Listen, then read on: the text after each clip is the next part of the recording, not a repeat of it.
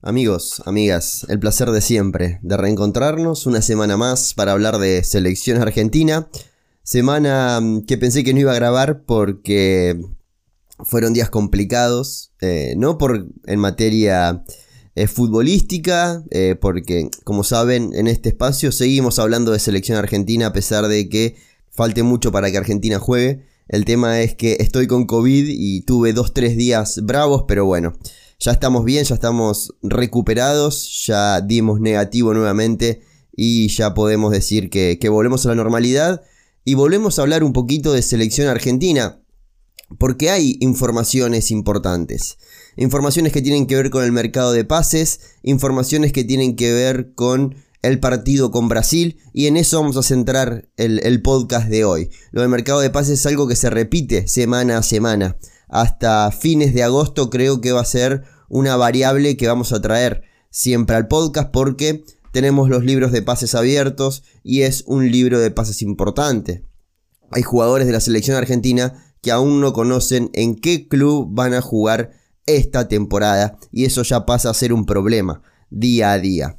No tenemos la certeza, por ejemplo, de en qué club va a jugar Dybala y eso creo que nos empieza a complicar, sobre todo a él que no es un fijo en la lista de Qatar 2022, aunque en la última fecha FIFA haya dejado una gran imagen. Empecemos hablando de el TAS. ¿Qué pasó? Ayer, jueves 14 eh, de julio, AFA eh, va al TAS, digamos, hace una presentación al TAS para que analice el fallo de la FIFA. La FIFA, después de que Argentina haya apelado a la FIFA, siguió con la idea de que se juegue el partido entre Argentina y Brasil. Lo único que modificó fueron algunos montos económicos. recuerden que hubo multas económicas, tanto a Argentina como a Brasil, y eso fue lo único que modificó. y además dijo que eh, Brasil tenía que elegir sede y que se iba a jugar el 22 de septiembre. Lo que hace Argentina, cuando pasa un tiempo considerable, eh, se habilita la posibilidad de ir a un organismo superior a la FIFA, que es el TAS, justamente. El Tribunal de Arbitraje Deportivo es un organismo superior a la FIFA en temas de disciplina. Por eso es que Argentina acude a este organismo. Vamos a ver qué es lo que se informa. La AFA fue al TAS por el fallo de la FIFA de partido de la selección argentina versus Brasil. Eso es lo que dice la información.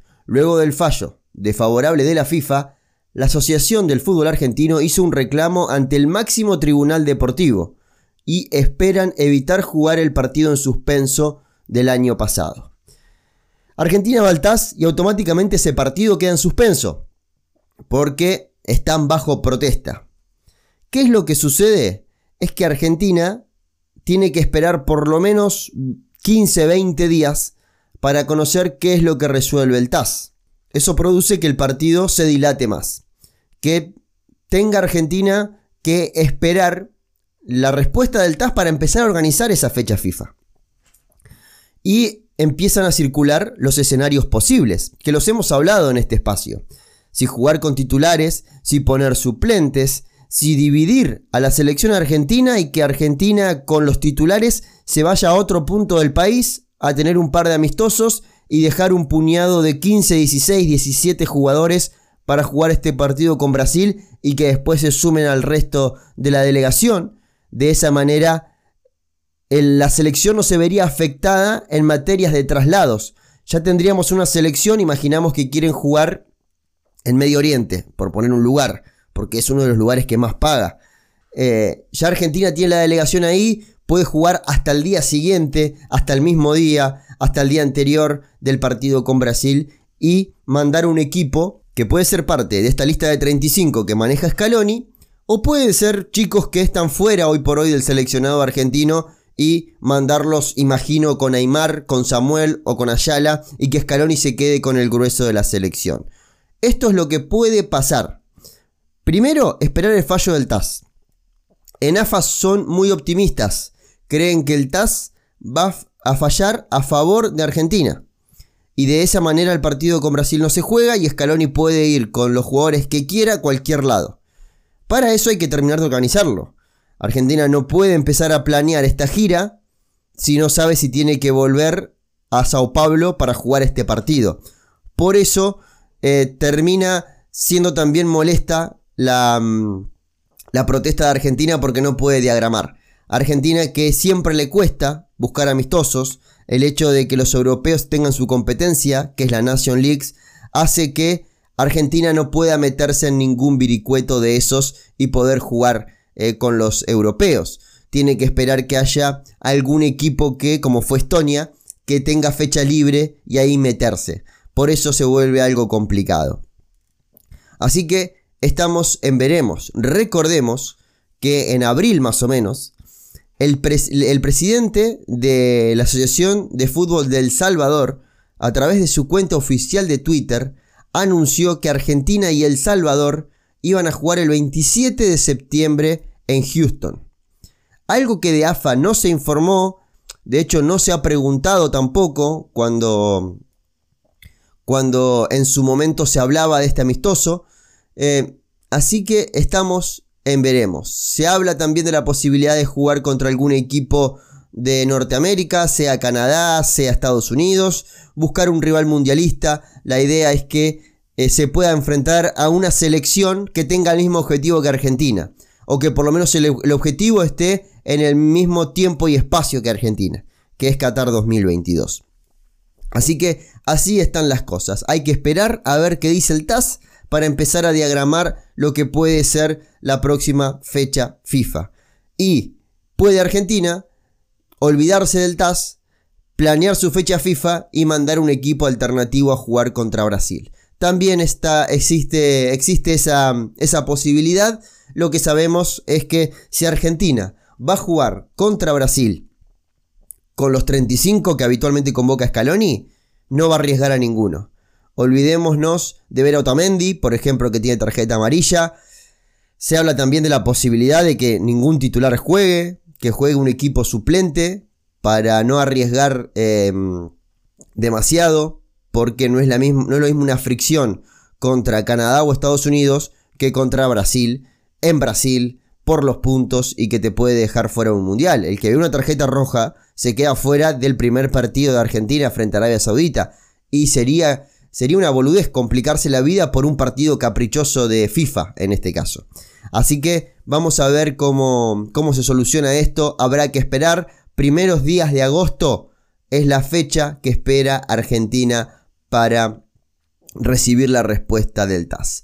No sé si Brasil habrá hecho algo al respecto. Quise ver a través de sitios amigos y, cuentas eh, de gente conocida en Brasil y no he tenido ninguna respuesta al respecto, pero eh, ninguna respuesta eh, conociendo este tema, digamos, si Brasil había eh, ido al TAS. Pero bueno, sepan que a través de mi cuenta de Twitter es donde voy a estar informando todo lo que me vaya llegando, sobre todo en esta historia. Y otra cosa que hemos estado informando mucho en estos días es acerca del mercado de pases de la selección argentina. Y el bombazo de ayer y hoy a la mañana es que Lisandro Martínez es jugador del Manchester United. Es un bombazo impresionante. Es una locura que llegue un gigante tan gigante del fútbol mundial, a pesar de que hoy no está pasando su mejor momento. Encontró un entrenador ganador, encontró un entrenador con estilo y encontró un entrenador que pidió a Lisandro Martínez, que lo dirigió en el Ajax y dijo yo lo quiero. Y ya tenían todo arreglado con el jugador, un contrato hasta 2027, faltaba arreglar lo del Ajax. El miércoles hubo una reunión importante en Ámsterdam. El jueves se terminó de confirmar y ya hoy eh, prácticamente es un hecho. Ya hay intercambio de documentos, así que a esperar que se pueda sumar a la pretemporada lo antes posible. El que se sumó a la pretemporada es Julián Álvarez, que ya entrena bajo, bajo las órdenes de Pep Guardiola. Pero vamos a ir por parte. Porque similar a lo que hicimos en el canal de YouTube, eh, es eh, empezar a hablar del mercado de pases en base al equipo que habitualmente pone Scaloni y en un equipo suplente que está ahí al acecho de lo que pueda pasar con un equipo titular.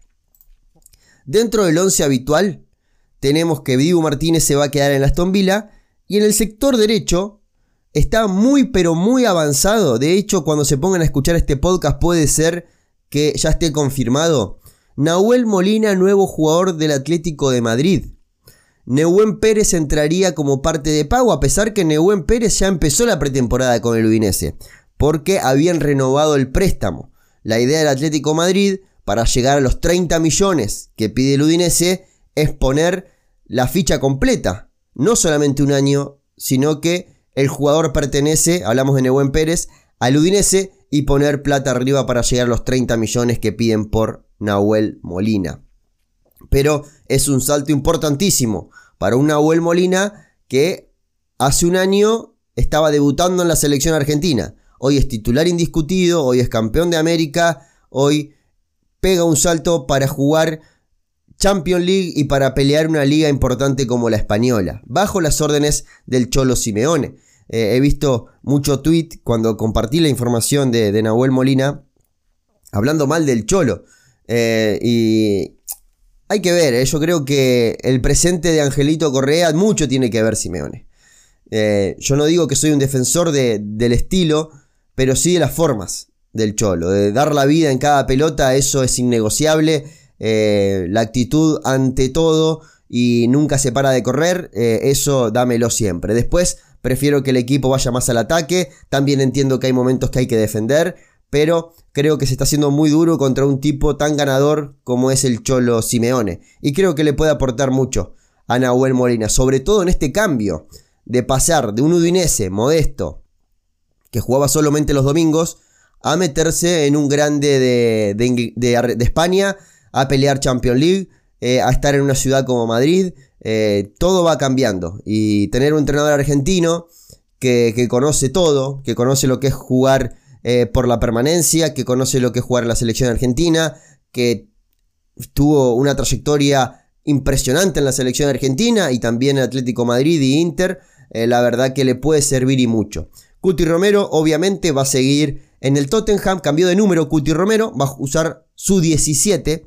¿Por qué digo su 17? Porque la usó en Belgrano la usó en Genoa, la usó en Atalanta y le había caído la 4 cuando lo compró el Tottenham, ahora vuelve a su número de siempre. Otamendi se queda en el Benfica, Acuña seguirá en el Sevilla, por lo menos por ahora, no ha aparecido nada nuevo, porque en algún momento también se lo vinculó con el Manchester, pero fue solamente un rumor.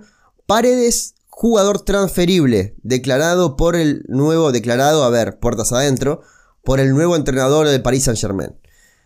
¿Esto qué hace? ¿Que no va a ser tenido en cuenta? No. Es que es un jugador transferible, que si aparece una oferta se va a analizar y lo más probable es que se acepte. Pero no quiere decir que el entrenador no lo vaya a tener en cuenta. ¿Va a tener menos minutos? Seguro va a tener menos minutos. Porque si te ponen en la rampa de salida es porque muy en cuenta no tienen pensado tenerte. Y no sos un nene de 17, 18, 19 años que se espera una reventa superior a la compra. En este caso es porque quieren liberar la zona del medio campo y poder incorporar algo más. Pero bueno, lo de Paredes eh, es frialdad. Eh, si no es en el Paris Saint Germain, buscar algún equipo donde pueda jugar sin complicarse la vida. Sabe que al Mundial va y es titular. De Paul seguirá en el Atlético de Madrid. Llegó el año pasado y, lo más lógico es que continúe. Gio Lo no va a ser tenido en cuenta en el Tottenham. Esto ya es distinto a lo de Paredes. Gio Lo le comunicó al entrenador, no formas parte de mi proyecto. ¿Qué significa que tiene que salir al mercado? Es un jugador caro, que viene a hacer un gran año, y eh, se lo están peleando entre Villarreal, por volver a Villarreal, lo que sería ideal para Gio Lo o volver al Betis, que es otro de los equipos donde jugó Lo eh, tiene que vender el, tiene que vender un mediocampista seguramente el, Villarreal para poder incorporar a Lo porque eh, ya pagar la ficha, ya no hablamos de un préstamo, es pagar el pase, es un número alto. Así que está a la espera.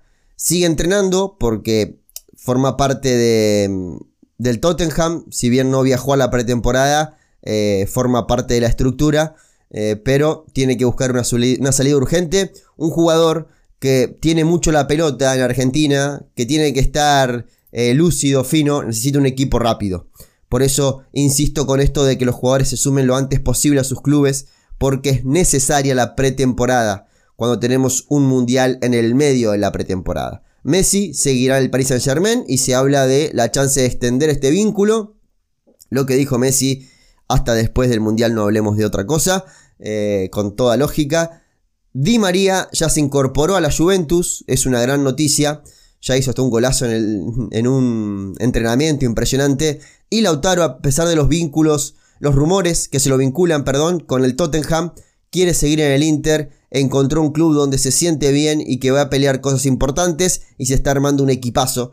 Así que eh, interesante lo de Lautaro de cara al futuro. Sigamos con esta lista de 35, nos encontramos con Armani que va a seguir en River. Si se va de River va a ser después del Mundial, Atlético Nacional. Montiel seguiría en Sevilla. Alguno hablaba de que podría ir al Flamengo una gran mentira, se va a quedar en Europa si no es en Sevilla, pero hoy por hoy sigue siendo el lateral derecho suplente de Jesús Navas. Pesela seguirá en el Betis, Lisandro Martínez, 55 millones con complementos, con objetivos incluidos para ser jugador del Manchester United. Se lo disputaba entre el Manchester y el Arsenal. La historia ha cambiado y la presencia de el ex entrenador del Ajax en el Manchester hizo que la balanza se tiña de rojo. Así que en los próximos días o en las próximas horas se va a confirmar esto. Eh, Tagliafico, se habla de que con el Lyon el Ajax ya tiene todo acordado. 4 millones de euros y es jugador del Lyon. ¿Qué dijo Tagliafico? Esperen. Quiero más competencia. Quiero Premier, quiero España, quiero Italia Vamos a esperar. Está la oferta perfecto. Ya arregló todo, pero eh, quiere tomarse unos días porque se habla de una oferta del West Ham. Así que eh, va a ser cauto en este sentido. Tagliafico que sabe que no puede dar un paso en falso. Sabe que donde va tiene que jugar. Pero no quiere ser cualquier liga. La idea es pegar un salto desde Holanda. Y Francia sería un escalón intermedio a lo que es pegar un salto. Guido Rodríguez. Se habla de que el Chelsea, si vende a Angolo que se habla de que puede ir al Arsenal, va por Guido Rodríguez. El Arsenal es otro de los que también quería contar con Guido Rodríguez en el pasado mercado y en el actual. Así que Guido Rodríguez por el momento tiene que esperar. El Betis está moviendo mucho porque sabe que puede ser una transferencia de últimos días de mercado y no quiere sorpresas. Se está moviendo para tener apalabrado a un reemplazante de Guido Rodríguez. Pero eh, si bien en el Betis lo hizo muy bien eh, y pegar un salto sería arriesgar en la carrera de Guido Rodríguez a tan cerca del Mundial. Arriesgar en cualquier otro momento es lo ideal, pero tan cerca del Mundial hay que pensárselo. Creo que es un jugador que también está dentro seguro de la lista de Scaloni y que pierda algunos minutos no va a hacer cambiar esta buena imagen que tiene para el entrenador argentino. Papu Gómez seguirá en el Sevilla eh, lo hizo muy bien la temporada pasada y va a seguir ahí. Ezequiel Palacios va a seguir en el Leverkusen. Se espera mucho de esta temporada Ezequiel Palacios, realmente eh, alejado de las lesiones, encontrando su mejor nivel, puede ser importante. Paulo Dybala, está libre Paulo Dybala.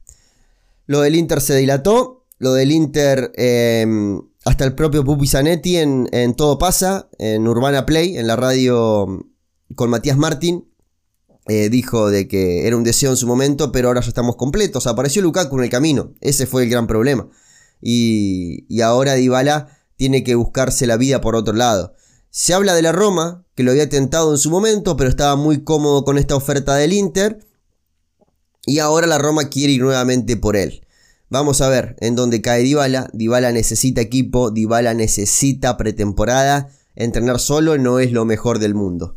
Así que hay que ver qué puede pasar con esto. Nicolás González seguirá en la Fiorentina y Julián Álvarez ya está entrenando en el Manchester City. Presentación con Haaland. Impresionante. Me gustó mucho eso, el trato de jugador importante que le dio el Manchester City a la contratación de Julián Álvarez y el espacio que hizo en el equipo. Porque vender a Gabriel Jesús y vender a Sterling eh, hace que los delanteros que están, Marés, Foden, Haaland, Julián, tengan que repartirse todos los minutos entre ellos. Así que eh, va a estar bueno. Va a estar bueno el año de, Julián Álvarez, que es suplente obviamente en el Manchester City, pero que encontró un entrenador que busca este tipo de jugadores. un jugador eh, con perfil bajo, un jugador obediente, un jugador de muchísima lectura y de resolución simple. Y creo que Julián Álvarez eh, reúne todo eso que Guardiola pide en un jugador. Así que esperemos el año de Julián, que yo creo que está dentro de la lista del Mundial, pero necesita jugar para terminar de, confirmar eso.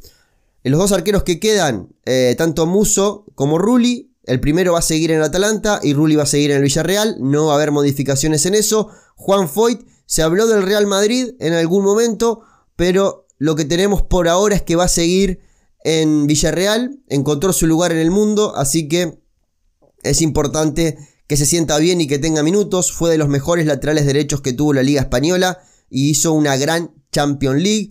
Senesi Senesi, a ver, la venta de Koulibaly al Chelsea le abrió una puerta para ir al Napoli. La Roma también va a ser un intento. El Feyenoord pide 15 millones de euros para un tipo que en 11 meses tiene el pase en su poder y en 5 meses ya puede estar negociando.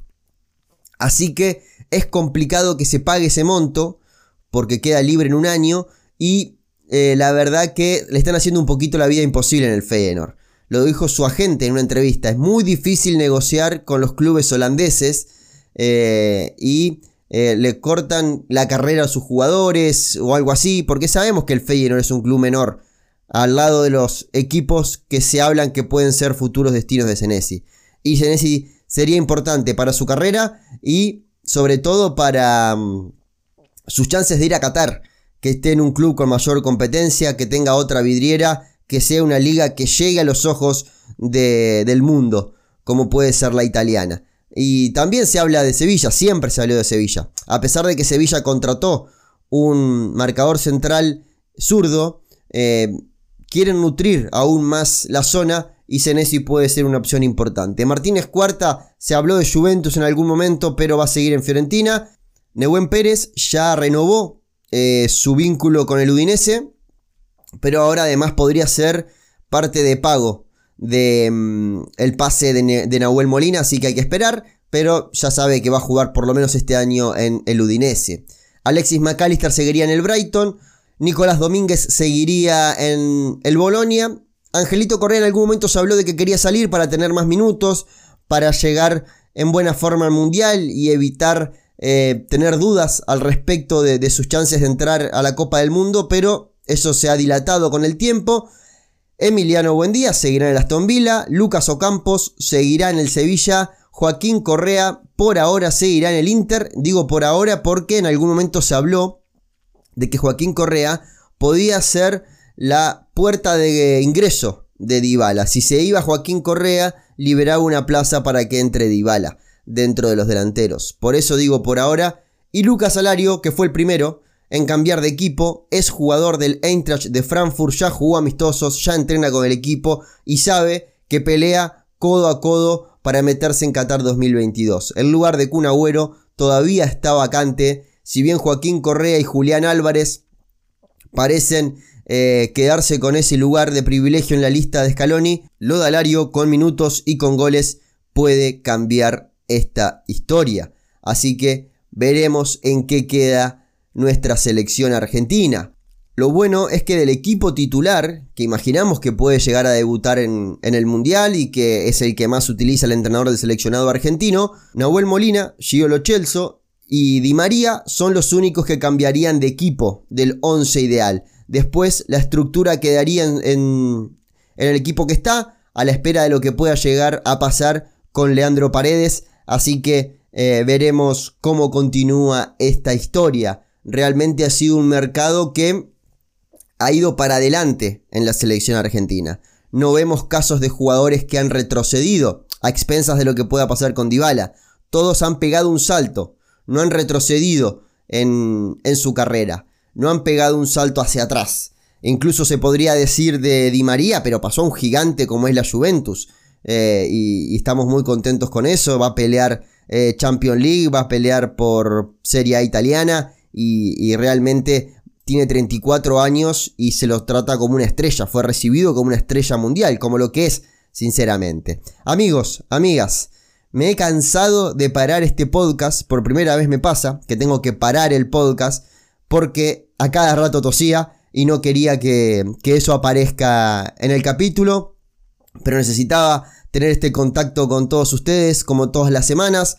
Los invito a que le den cariño, a que lo compartan en sus redes sociales, con gente que le interesa, eh, que dejen su votación, eh, su manera de, aportar a este canal es a través de la votación de Spotify, si están en Spotify, dejando algún corazoncito en ebooks o en Apple Podcast. Eh, es una gran manera de, de que esto crezca como lo está haciendo. Realmente estoy sorprendido con lo que crece semana a semana. Está creciendo a la par del canal de YouTube. Y eso es impresionante cuando en YouTube somos 33.000 personas. Acá somos bastante menos, pero el crecimiento es muy similar. Y, es de estas semanas. Y estoy muy contento por eso porque significa que este mensaje del final que siempre dejo, que llega tarde, porque eh, la gente o mucha gente no se queda hasta el final del capítulo escuchándolo, pero siempre dejo este mensaje al final, que lo compartan y que lo recomienden y eso está dando sus frutos. Agradezco a todos los miembros del canal de YouTube que sé que también están colaborando con este podcast y escuchando este podcast eh, y a los que eh, también hacen su aporte a través de Mercado Pago o de PayPal. Para la gente que pregunta habitualmente, dejo todos los links en la descripción de este episodio. Amigos, les pongo punto final a este capítulo. Nos volvemos a encontrar la próxima semana y nunca duden que en este espacio hablaremos siempre de selección argentina. Un fuerte abrazo.